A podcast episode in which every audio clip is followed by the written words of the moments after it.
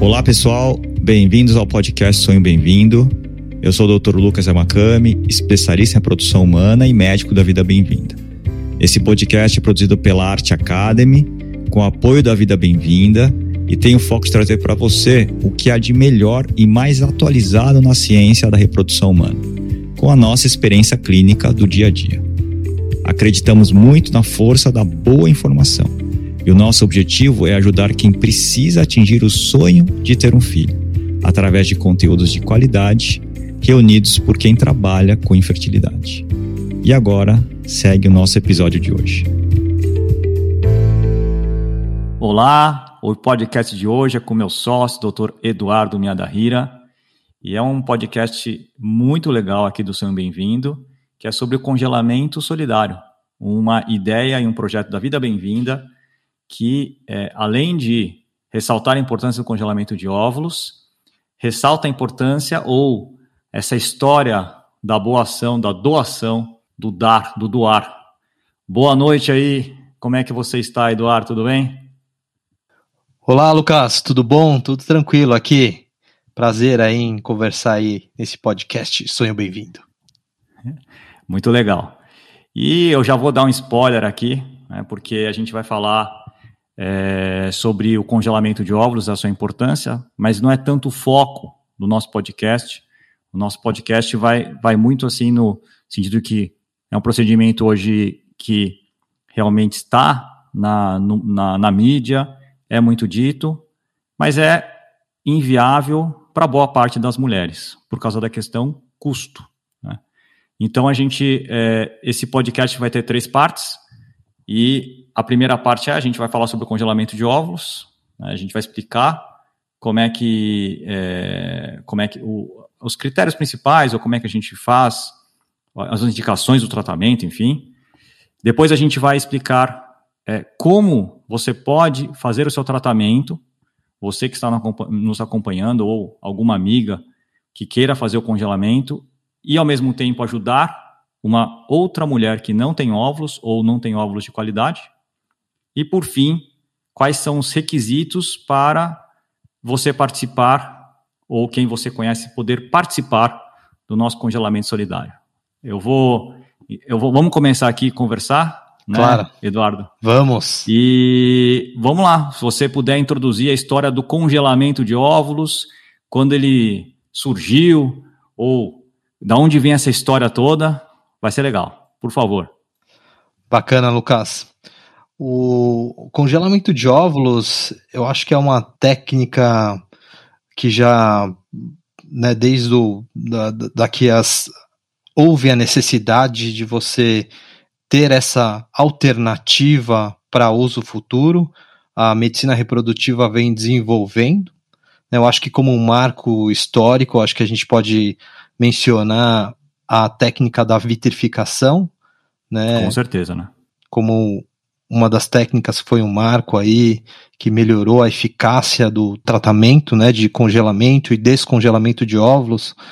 A gente tem umas taxas que beiram aí os 93, 95% de eficácia, né? Ou seja, você pega um óvulo, congela, descongela e tudo bem, né? Ele ele, ele sobrevive, né? Isso, perfeito, ele sobrevive.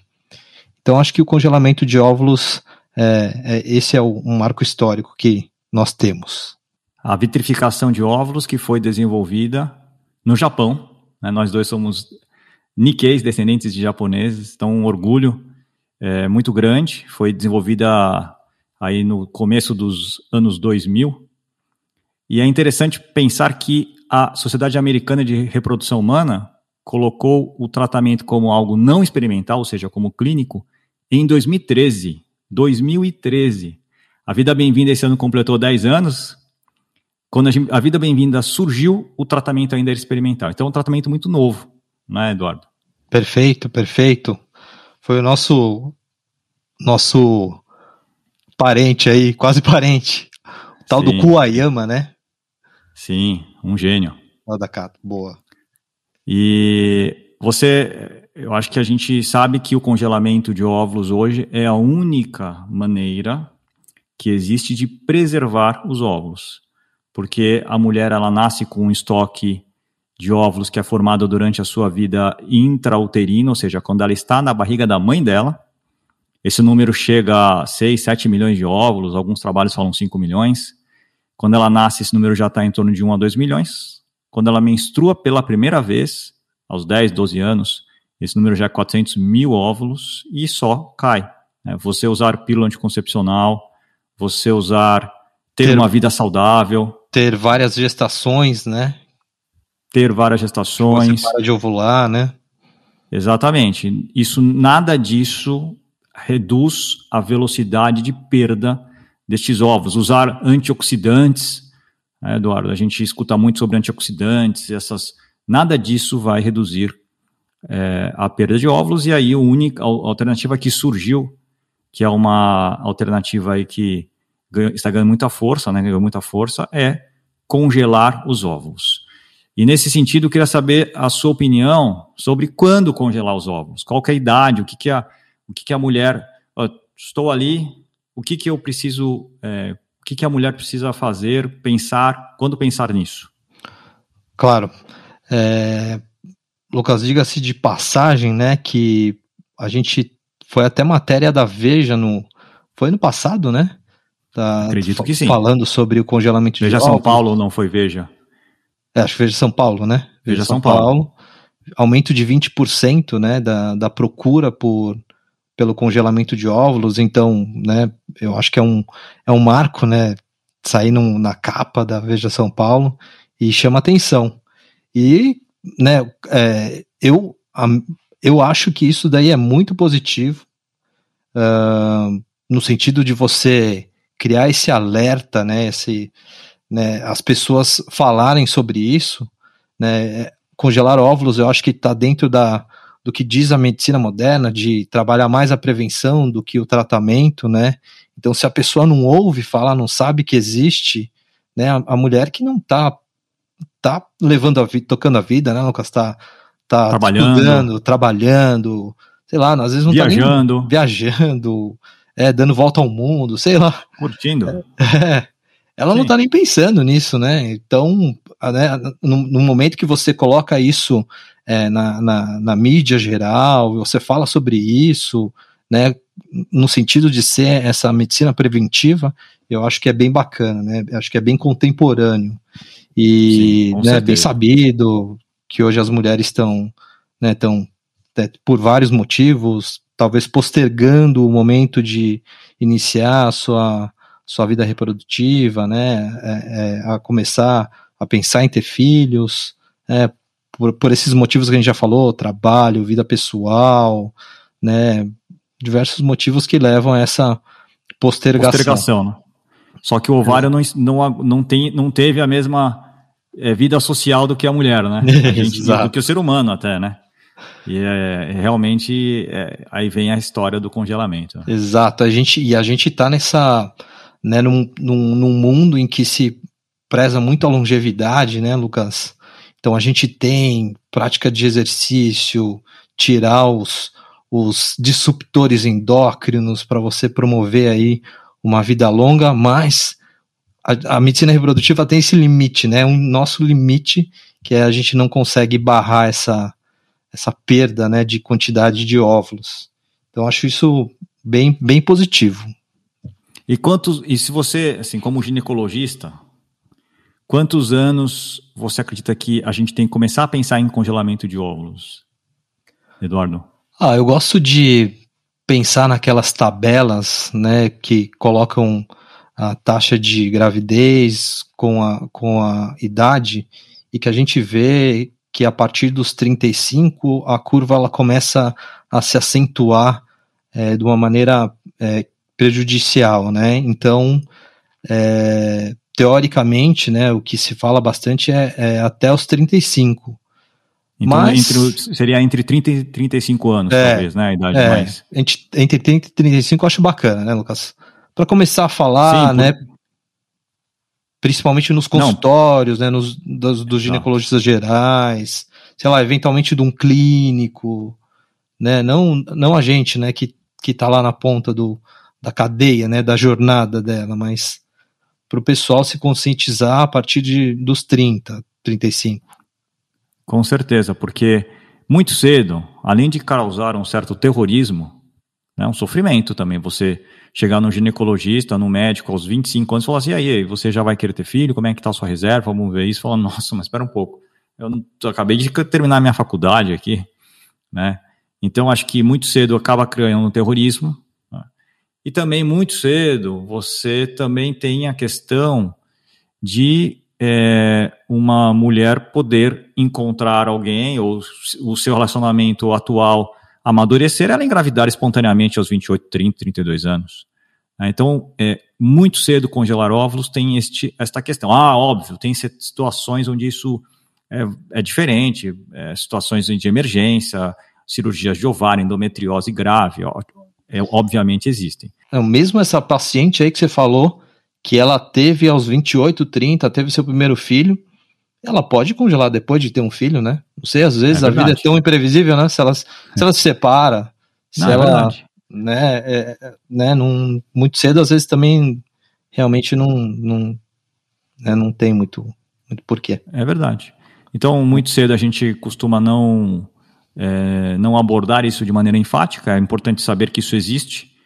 É, e muito tarde também, depois dos 35 anos, ainda, em que pese poder ser feito, e a gente fazer muito, né, isso é fato, principalmente a, a, essa geração atual que não pegou esse boom no congelamento de óvulos, é, não é também, é, isso já começa a trazer uma questão de resultado. Então, certamente, entre os 30 e 35 anos, no mínimo, a gente deve citar essa situação e avaliar a reserva de óvulos, né, Eduardo? Então, a gente vai entrar um pouco nessa questão da reserva, essa avaliação da reserva. O que significa avaliar reserva de ovos, Eduardo, por favor, vamos lá. Legal. Ensina a gente aí.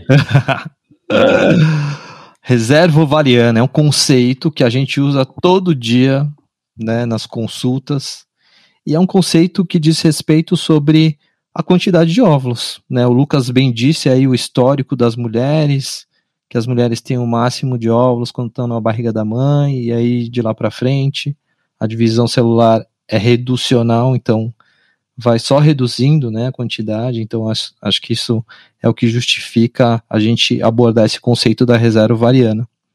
Então, é, é um, é, são exames que nós fazemos e que nos dão ideia de que como é o momento reprodutivo daquela pessoa. Porque a gente né, vê na nossa prática clínica que não necessariamente a idade é compatível com a reserva, e aí eu acho que, é, apesar de, né, no que pese a idade ser um fator muito importante, né, a gente sabe que 10% das mulheres elas vão ter ali a reserva. Uma menor quantidade, né? É, uma reserva diminuída. E aí, Exato. esses exames, falo dos exames agora, então, Lucas, ou não? Ah, vamos falar dos exames, porque é o, quem está nos escutando, ela fala, mas que exame que eu posso fazer para saber como está a minha reserva? A gente já de, de praxe, a gente faz na primeira consulta, né? Se ela for presencial, a gente faz muitas consultas é, por teleatendimento, ou na primeira ou no, no retorno, né? Quando a gente tem a oportunidade de fazer um ultrassom, a gente já pode fazer uma contagem dos folículos antrais. Então a gente faz um ultrassom olha para os ovários e nos ovários a gente vai ver estruturas, né, uns bolinhas pretas, que são os folículos. Os folículos são os locais onde ficam os óvulos. E a gente faz uma contagem dos dois ovários. Então, essa, essa é, um, é um primeiro exame que a gente usa bastante, que é fácil, a gente está ali, é, é, a, gente, a gente mesmo faz os exames, esse exame. E o outro exame é o antimileriano que é um hormônio que a gente colhe do sangue, né, pega como se fosse um, um, um, exame comum de sangue, né, pega uma veia, colhe o sangue, não tem jejum, não tem é, época do ciclo, e a gente faz a dosagem desse hormônio que é produzido pelas células da granulosa que estão lá no ovário. E esse nível desse hormônio eles nos dá, nos dá uma ideia da, de como que está a atividade ovariana. É engraçado é, porque... É, Pode, vamos lá. É engraçado que não é o óvulo que produz, né? São essas células da granulosa que estão nos folículos pré-antrais. Exato, porque a gente, eu sempre falo do conceito estoque e vitrine, né? A gente nunca sabe o que tem no estoque. O estoque são os óvulos dormentes. E a vitrine são aqueles óvulos que estavam dormindo e que foram recrutados, que é uma pequena fração do que tem no estoque. Só que o que a gente consegue mensurar é exatamente a vitrine, é o que foi recrutado para crescer aquele mês. E a gente conta o número de folículos pequenininhos no ovário, que já são folículos recrutados, né?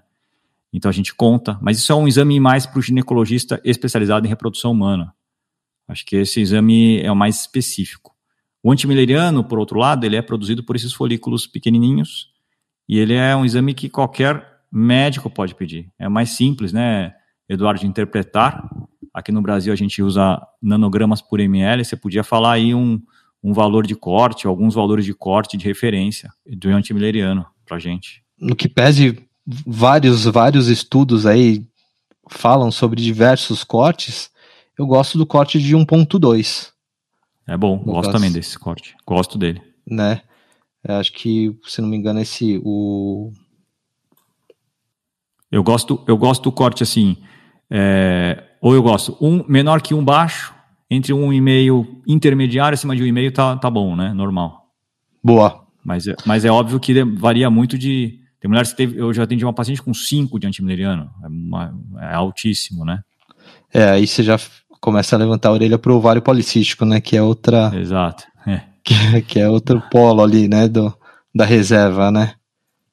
Bom, Bom. então a gente é, tem a, a, a, essa história do congelamento de óvulos. Essa história começa na avaliação da mulher por volta dos seus 30 anos de idade. Não que tem que congelar, mas pode avaliar.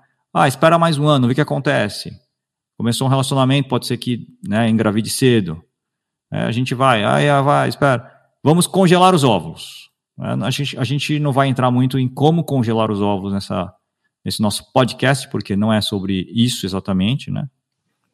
Boa. Mas a gente é, tem a questão de que é um tratamento que envolve é, é, procedimentos que têm um custo elevado, né, Eduardo? Se você puder falar um pouquinho aí da composição, do, da onde estão os custos do tratamento aí. Claro. Uh, congelar óvulos né, é um, a metade do caminho, ou mais da metade do caminho, de você fazer uma fertilização in vitro. Uh, a diferença é que na fertilização in vitro você entra também com a parte seminal, né, o sêmen, o lado masculino, e aí você fertiliza e junta, junta óvulos com espermatozoide, né? E aí segue com o embrião.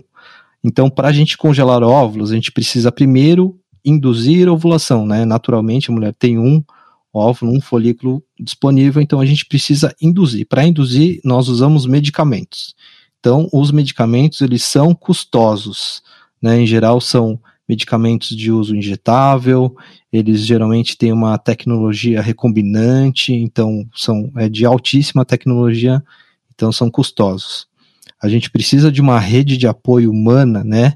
Um recurso humano muito grande. Então tem um médico que, diga-se de passagem, estudou pelo menos uns 10 anos, né, Lucas? Para chegar Sim. ali na, na prática da reprodução assistida, começando a prática da reprodução assistida.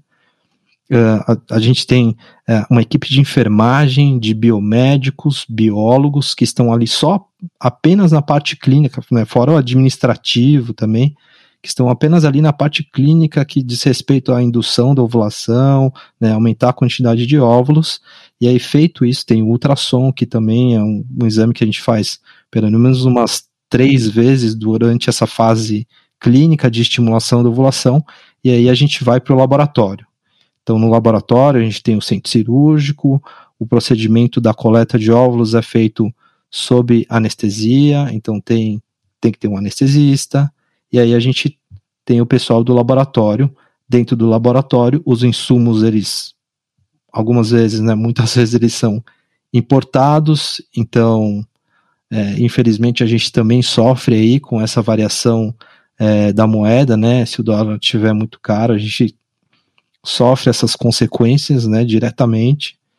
E também dentro tem os embriologistas que são as pessoas que pegam os óvulos, cuidam dos óvulos, congelam os óvulos, descongelam os óvulos. Então tem uma equipe e um, um equipamento e insumos custosos.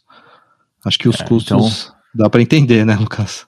Exato, e, é. e, infelizmente isso não é coberto, infelizmente isso não é coberto pelo convênio?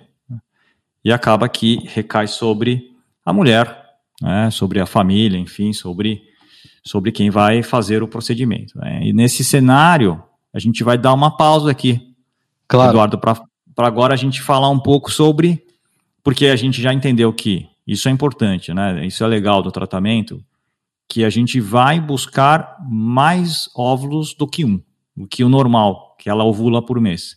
Por que, que a gente quer mais? Porque quanto maior o número de óvulos congelados, isso é importante ser dito também, maior a chance de gravidez que essa mulher que congelou os óvulos dela vai ter ali na frente.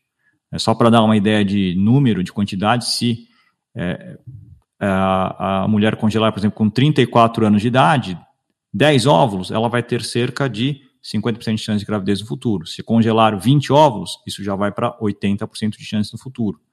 É, então, isso, a chance de gravidez no futuro está vinculado ao número de óvulos e por causa disso que a gente faz a estimulação para captar muitos óvulos. E a gente vai dar uma pausa aqui. Agora, vou, agora a gente vai falar sobre uma outra situação e depois a gente vai juntar as duas, que é o que é legal do podcast, né? Isso. É o encontro, é o né? podcast. É, o encontro né, das duas. É, e aí, a gente sabe que é, existem mulheres que não têm óvulos, né, Eduardo? Isso. É, aquelas mulheres que ou têm óvulos, ou têm poucos, ou óvulos de qualidade é, ruim, né, e que precisam de óvulos que são doados. Então, se você puder explicar, por exemplo, dar exemplos para a gente de mulheres que precisam de óvulos doados, ou casais, enfim, vamos lá. Por favor. Legal. Ah, qual a indicação da ovo doação? Né? A gente chama de ovo doação, ovo recepção. Ah, a indicação é, é quando o fator ovular, o óvulo, ele é o fator que está é, limitando né, o, a gravidez. Então, está dificultando consideravelmente. Né, por exemplo, então tem um casal que chega, é indicada a FIV, né, a fertilização in vitro, eles fazem um ciclo, e aí infelizmente não dá certo, e aí eles continuam lutando, repetem os ciclos, e quando tem várias falhas, se você não vê nenhum outro motivo, você é talvez uma paciente com mais idade, né, às vezes que tem má resposta, tem poucos óvulos, e aí você né, acredita que o fator ovular é um fator que está dificultando bastante aquele casal de atingir a gravidez. Uh, eu acho que esse, essa é a história mais comum, né, Lucas, de você ter falhas de tratamento, né, em geral, pacientes com idade, ou pacientes com baixa reserva, ou pacientes com má resposta, ou pacientes que fizeram teste genético e não têm embriões é, euploides, né, com teste genético normal, e aí você olha para os óvulos, né, sabe, lembrando sempre daquele histórico que o Lucas falou no começo, de ir perdendo a quantidade, e a gente sabe que infelizmente quantidade e qualidade elas caminham juntas, né? Então, acho que esse é, é, é o histórico que a gente ouve bastante, Lucas. Que é basicamente o que a gente quer evitar quando a gente congela o óvulo mais jovem. Né? Exato. É evitar essa situação de realmente o, o cenário de uma mulher de 40 42, 43 anos, 44 anos, ou mesmo 40 anos, que não conseguem engravidar com os óvulos próprios. E aí a gente tem que partir para os doados. E Eduardo, o, você pode falar um pouco sobre a regulamentação disso no Brasil? O Conselho, existe uma lei a respeito, o Conselho Federal de Medicina permite isso. Isso é muito legal para quem nos acompanha aqui. Claro, é, acabou, né, o Conselho Federal de Medicina acabou de renovar, né, atualizar as suas resoluções agora em maio desse ano 2021. E diz ali no item 4 sobre doação de gametas ou embriões, né, no artigo 8, vou ler aqui, Lucas. É permitida a doação voluntária de gametas bem como a situação identificada como doação compartilhada de ósseos em reprodução assistida, em que a doadora e receptora compartilham tanto do material biológico quanto dos custos financeiros que envolve o procedimento de reprodução assistida. Ou seja, o Conselho Federal de Medicina permite a doação de óvulos no Brasil e permite a, que, por outro lado, é, uma outra mulher receba esses óvulos. Né? Isso é importante. E quais são as regras aí, Eduardo? É, você vai conhecer a identidade, não vai conhecer? Como é que funciona? Porque isso é uma questão importantíssima também, né? Com certeza, com certeza. Bom, então também faz parte da resolução do Conselho Federal de Medicina, então essa é uma regra brasileira, tá? Tem outros países que têm outras regras, mas a, a, a gente, o que diz a regra? Que a doação de óvulos ela é anônima, né? Então os, as partes não se conhecem. Aí nessa resolução nova, é, teve, eles, eles colocaram um, um, item bastante novo que é Sim, é eles permitiram revolucionário, revolucionário é. Que é eles permitiram que parentes de até quarto grau, quarto grau é primo prima, podem doar entre si. Então, né, excetuando-se essa essa situação de parentes Onde, doarem... obviamente, não há anonimato, não né? há anonimato nessa é, situação, óbvio, né? É. Então, excetuando-se essa situação, você tem que ser anônimo, então as partes não devem se conhecer. Claro que se tiver alguma situação de saúde que a, a pessoa precise saber do histórico de saúde de, de quem doou os óvulos, então, algum juiz pode pedir para que tenha essa informação. Então, é, é, aí isso daí é não que a pessoa vai saber quem que é, mas a gente precisa é, poder informar é, é, quem que foi a doadora. É, mas aí a gente vai, na verdade, o que a gente vai fazer é a, a clínica vai intermediar isso, né? Então, a, a receptora fala, olha, tive, aconteceu isso, Aí a clínica entra em contato com a doadora para ver se há alguma questão a respeito, enfim. E aí depois volta para a receptora. Mas o contato entre as pessoas, é importante que se diga, né, Eduardo? E... Nenhum juiz, nenhum juiz autoriza, nenhum juiz vai autorizar ou obrigar. É. Isso não, Desculpa, não existe. Não, né? não foi claro, é. Foi só no sentido é, de. É bom esclarecer da... isso, porque você é, falou não, uma. uma... Desculpa, gente. É. Foi claro. É só porque eu estava preocupado com o lado da putz, será que eu não vou saber então nada de quem, de quem eu estou recebendo óvulo, né? Putz, é cegado total, né? Então não, né? Ah, o histórico de quem está doando, é, a gente tem o histórico, então você pode ter acesso a esse histórico, né? Só que você não pode reconhecer a pessoa. Então você pode saber se a pessoa é, tem, tem algum parente com algum, sei lá, uma hipertensão, a pressão alta, né? Isso daí tudo bem, mas é, reconhecer a pessoa, conhecer ela, não pode. Anonimato. Nem foto, né? Então é, é algo bem. Tem que ser bem anônimo mesmo. Né? Isso é importante. Isso é uma questão brasileira, né? Se você for pegar a Inglaterra, é totalmente diferente. Lá você tem que saber quem é a doadora e a receptora e vice-versa, né? Mas aqui no Brasil, não. Aqui no Brasil, a gente tem essa cultura mais latina, na Espanha também é assim é o anonimato, né? que, que vale anonimato e, e é isso. Então, você citou aí na regra do Conselho Federal de Medicina a doação compartilhada. Então a gente explicou aqui no nosso, nosso podcast um pouco sobre a importância de congelar óvulo para quem, para quem é indicado, né? O que a gente tem que avaliar. E aí depois a gente explicou numa segunda parte que tem gente que precisa de óvulo. E a gente falou ah, sobre essa resolução do Conselho Federal de Medicina, a gente falou sobre o anonimato, falou sobre segurança, etc. É, e o que a gente, o que você citou que é importante, que vai juntar agora as duas partes, é a questão do compartilhamento, a doadora compartilhada, né, Eduardo? Então, Exato. Então, explica um pouco esse conceito de o que é uma doação compartilhada. Exato. Então, é uma pessoa que ela, por algum motivo, quer uh, coletar os óvulos, quer seja por fazer o tratamento do congelamento de óvulos, quer seja porque ela vai fazer, o marido dela fez uma vasectomia no passado, e aí não tem como a não ser pela fertilização in vitro. Então, você vai fazer esse tratamento, só que, né, como a gente já disse, o tratamento ele envolve muita coisa, é custoso.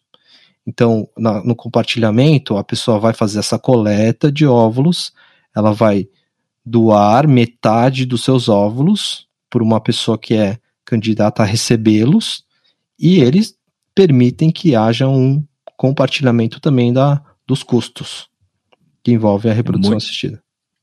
É, é meio. Existe uma questão, mas isso não é uma troca, isso não é um comércio, não é um comércio, porque você não está recebendo dinheiro, é uma troca. Porque é o momento que você doa os seus óvulos para um outro, para uma outra pessoa, né, você ao mesmo tempo recebe um benefício que é, uma, é um compartilhamento de custo. Seu tratamento é praticamente é, ou todo ou parte dele ou boa parte dele, dependendo de cada clínica e cada é, o que cada um, né, entende como ideal para o seu serviço.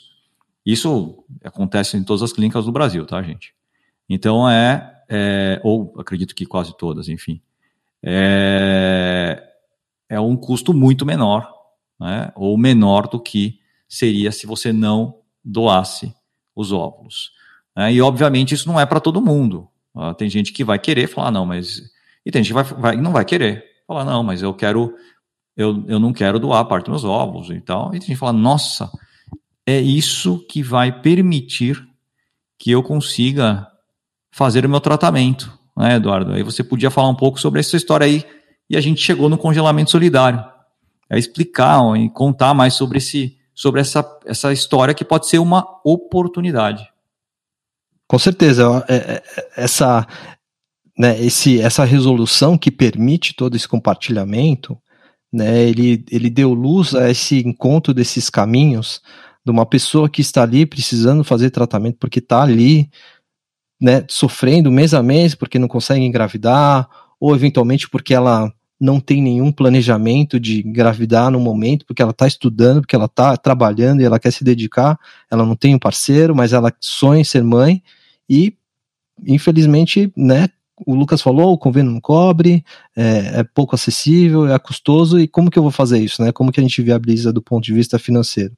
E aí surge essa oportunidade, é uma oportunidade bonita, porque você, ao mesmo tempo que você está fazendo alguma coisa para se ajudar, você está ajudando alguém doando os seus óvulos.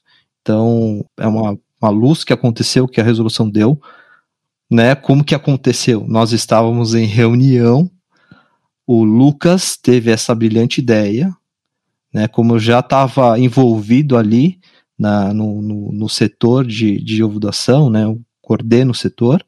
Ele falou: por que, que a gente não cria esse projeto, né? Dando mais luz a essa coisa bonita, né? Para a gente é, conseguir ajudar mais gente desse, nesse formato.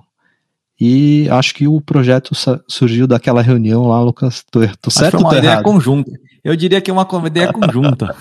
a gente estava conversando e, putz, mas então podemos fazer esse congelamento solidário. Boa. Que é bem legal mesmo, né? Boa. Não, é. Então é isso. Maravilhoso. E obviamente Maravilhoso. tem o PRO, que é você poder fazer um tratamento. Então, ah, não consigo, não posso. Não, agora talvez você possa, porque você pode né, ter essa... E tem. Agora tem uma questão também, né, Eduardo, que é bom que a gente diga. Quando a gente fala doar metade dos ovos, significa que você vai ter metade dos óvulos para você. Né? E aí, aí a questão é. E aí a gente podia falar um pouco sobre critério, porque para ser interessante para os dois, é, para as duas partes, para quem vai doar né, os óvulos, mas e ela vai congelar, e para quem vai receber os óvulos, você tem que ter alguns critérios para que isso, isso, essa história seja um ganha-ganha, seja uma coisa boa para todo mundo. É, e, e aí esses critérios têm muito a ver com a reserva, né? Claro, com certeza.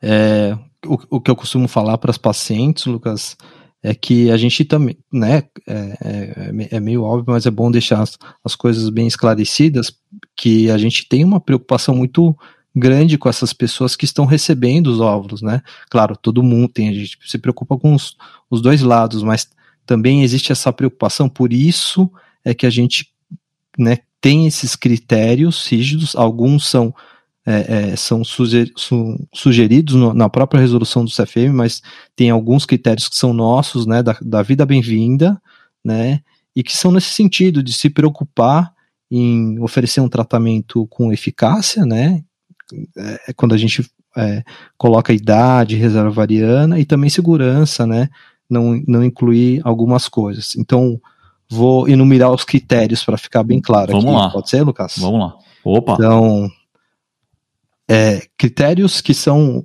obrigatórios, né? Então, ter idade menor que 35 anos. Então, é até 35 anos. Tem que ter a contagem de folículos antrais, que é aquela medida para fazer a reserva variana, maior igual a 15 folículos.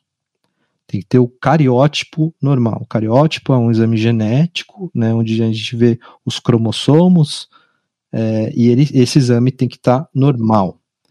Uh, nós fazemos algumas sorologias, né? Sorologias são algumas exames que detectam algumas infecções, tipo HIV, hepatite, sífilis, HTLV, Zika, que são coisas que são exigidas pelos órgãos regulatórios.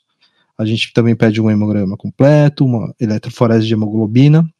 Nós pedimos para que esteja com o peso controlado, ou seja, um índice de massa corpórea entre 18 e 30 quilos por metro ao quadrado, altura entre 1,49 e 1,88, exames hormonais é, normais e não ter um ciclo curto, né, menor do que 27 dias, porque a gente entende que os ciclos curtos eles são sinais de que talvez a reserva variana não esteja bacana.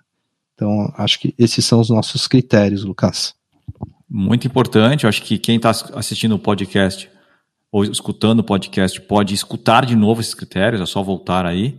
É, idade, né, tem a questão de exames de sangue. Basicamente, a idade, exames de sangue, tem ultrassom aqui. Aí tem, aí tem é, questões aí é, vinculadas a, a, peso, né, altura, são critérios é, antropométricos, a gente pode falar assim.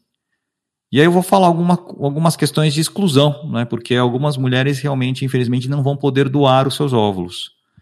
É, são mulheres, mulheres, por exemplo, que têm algum tipo de é, soropositividade, que a gente fala, isso é um critério da Anvisa, da própria é, Agência Nacional de, né, da, do Brasil, né? Então, HIV, HTLV, hepatite B, C e sífilis é um pouco parecido com doação de sangue aqui, tá bom? É, pacientes que têm endometriose profunda, a gente realmente, é, como pode ter uma alteração de qualidade, a gente também é, prefere que não doem. Né? Alguma paciente que tem uma doença grave, uma doença genética grave conhecida, e é, algumas doenças a gente realmente não, não sabe, mas quando a gente conhece, realmente não pode doar. Doenças graves, hipertensão importante, doença renal crônica. Pacientes que fumam, atualmente é, ou nos últimos 30, 90 dias, né?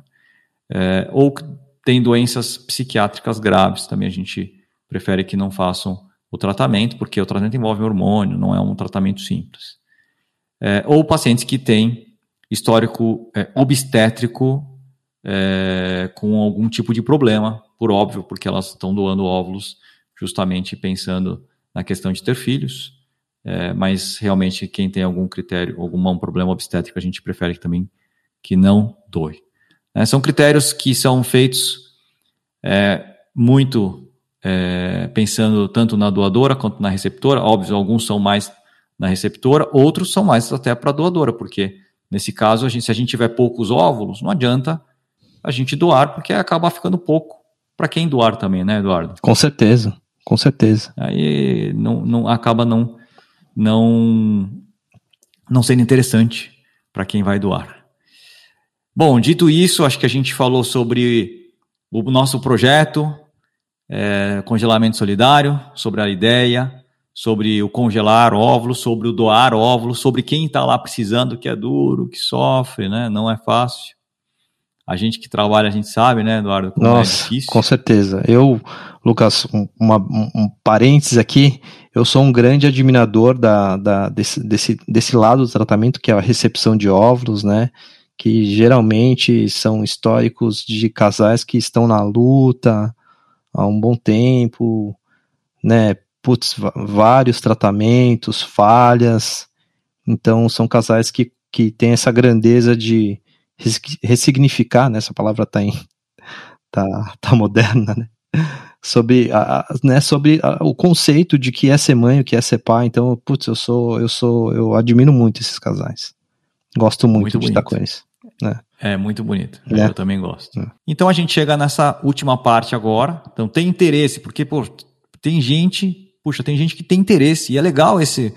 Tem mulheres que falam assim, nossa, e eu me identifiquei com esse projeto, porque primeiro eu estou querendo congelar e depois eu posso doar, posso fazer o bem, né? uma energia tão boa, tão legal, quero fazer. Né? É, o que que é, nessa situação a gente, o que que ela deve fazer para entrar em contato com a gente para falar, olha, eu gostaria de ser avaliada para ver se eu posso participar desse congelamento solidário da vida bem-vinda. Eduardo, por favor, explique para a gente aí. Perfeito, vamos lá. Se você tem interesse, você precisa entrar em contato com a clínica, tá? Esse contato pode ser por telefone, pode ser pelo WhatsApp, que é o mesmo número, pode ser pelo site, né? E você só falar para a gente que você está interessada em fazer e participar, saber mais sobre o projeto Congelamento Solidário.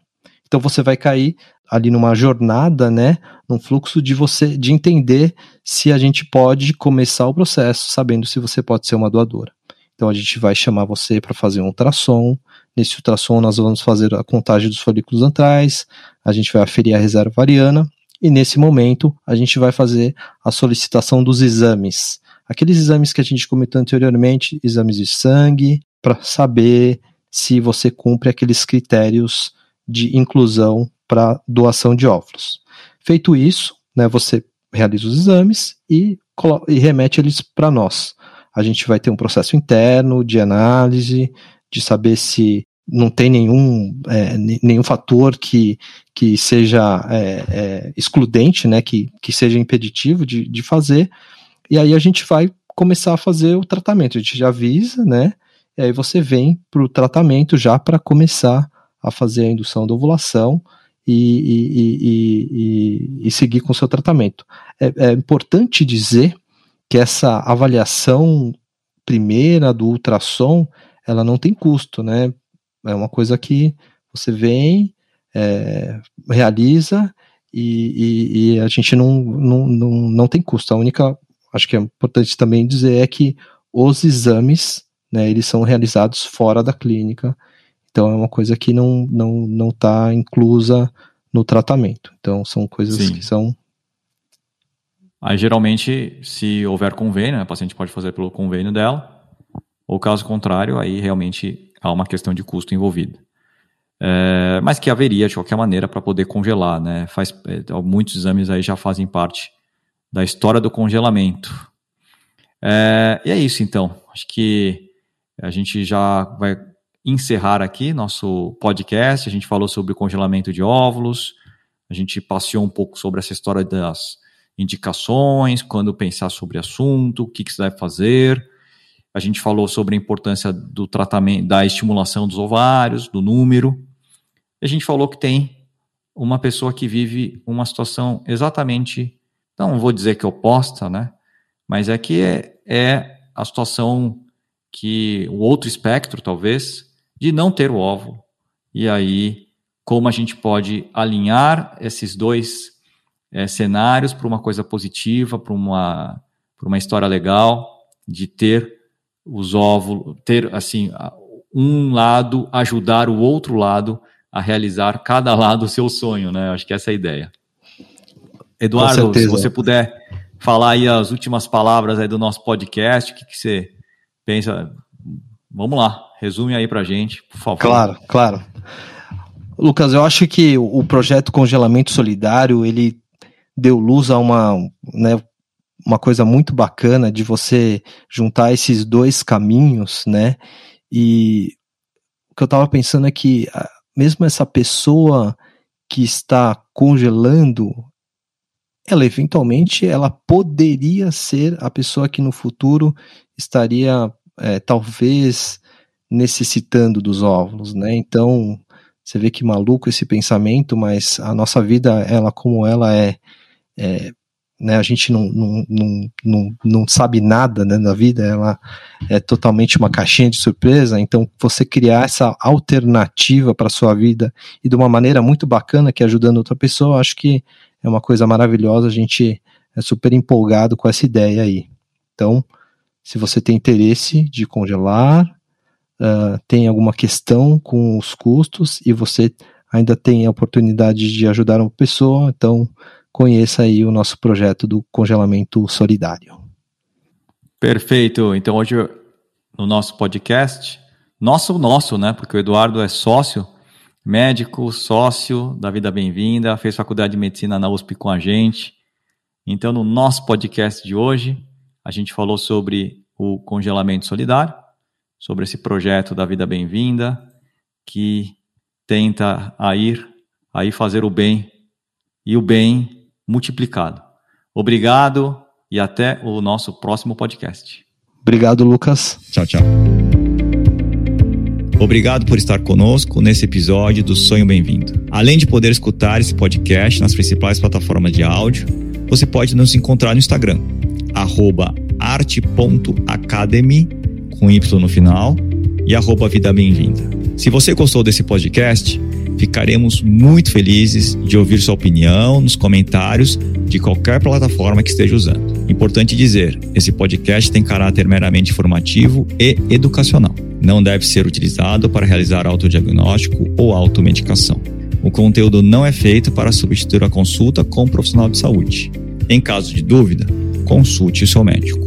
Somente ele está habilitado a praticar o ato médico conforme a recomendação do Conselho Federal de Medicina nenhuma relação médico-paciente estabelecida aqui nesse canal.